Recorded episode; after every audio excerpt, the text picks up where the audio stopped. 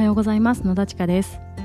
このチャンネルでは私が毎日自分らしくいられるための1時間を確保してそこで学んだことややったことをお伝えしていきます。今日はちょっとですね私の、まあ、暗い過去というか、えー、最近ですねあの性加害のニュースが大きく取り出されていて、え、某有名企業が今その渦中にあると思うんですけれども、まあ、あれを見ていてですね、えー、思うことそして思い出した過去の記憶をですねちょっと語ってみたいなと思います。え私ですねあの中学校の時に、えー、担任の教師からですね、え、ストーカー行為のような あの行為を受けてまして、えー、それがですね、え大人になった今も結構大きな傷になって残ってるんですね。で今こうやって話していてもすごくこう胸が詰まるというか、うん、結構私の中では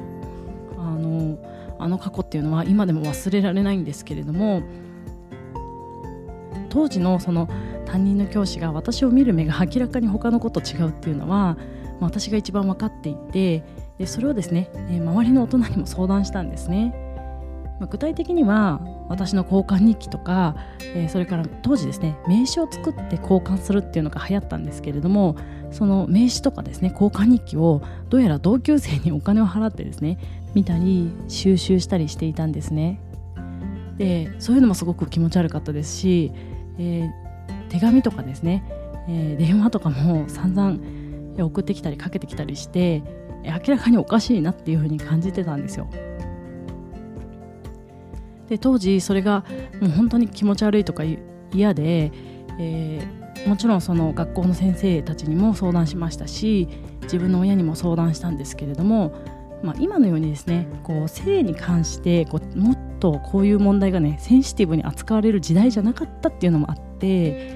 まあ、あんまりね相手にされなかったんですよ。まあ、その担任の先生は結果、えー、その数年後にですね逮捕されてしまって、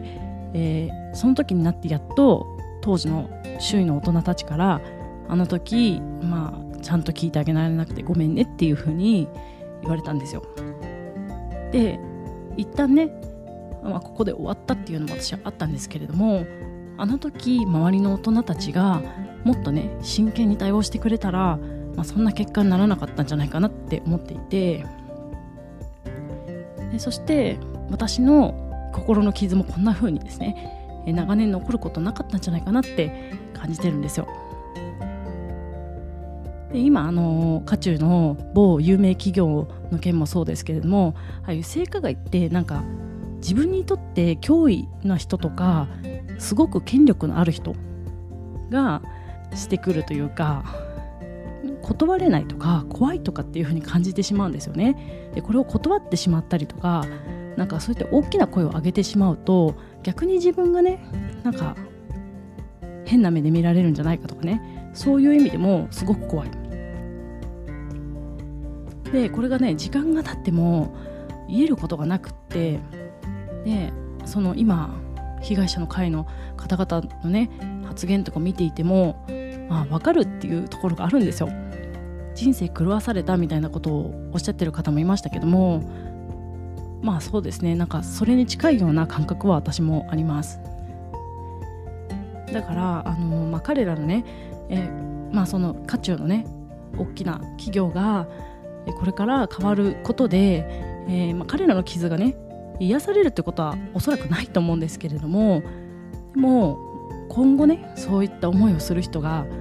とにかくいなくなってほしいって思ってるんですね。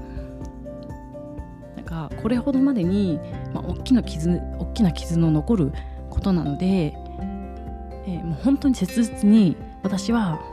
変わってほしいって思っていますし態度として今後そういうことがないもっとクリアなあの企業になってほしいなって願ってます。まあ、あの企業だけに限らずえこういう思いをねする人が今後いなくなれば本当にいいなと願っていてもっとねあのこういった声が大きく取り上げられてえもっと問題視される世の中になってほしいなと感じています。えまあ、そんな感じでですね今日は本当に本当に暗い話になってしまいましたけれども私がですね最近あのニュースを見てですね切実に願っていることが、えー、今日お話しした内容です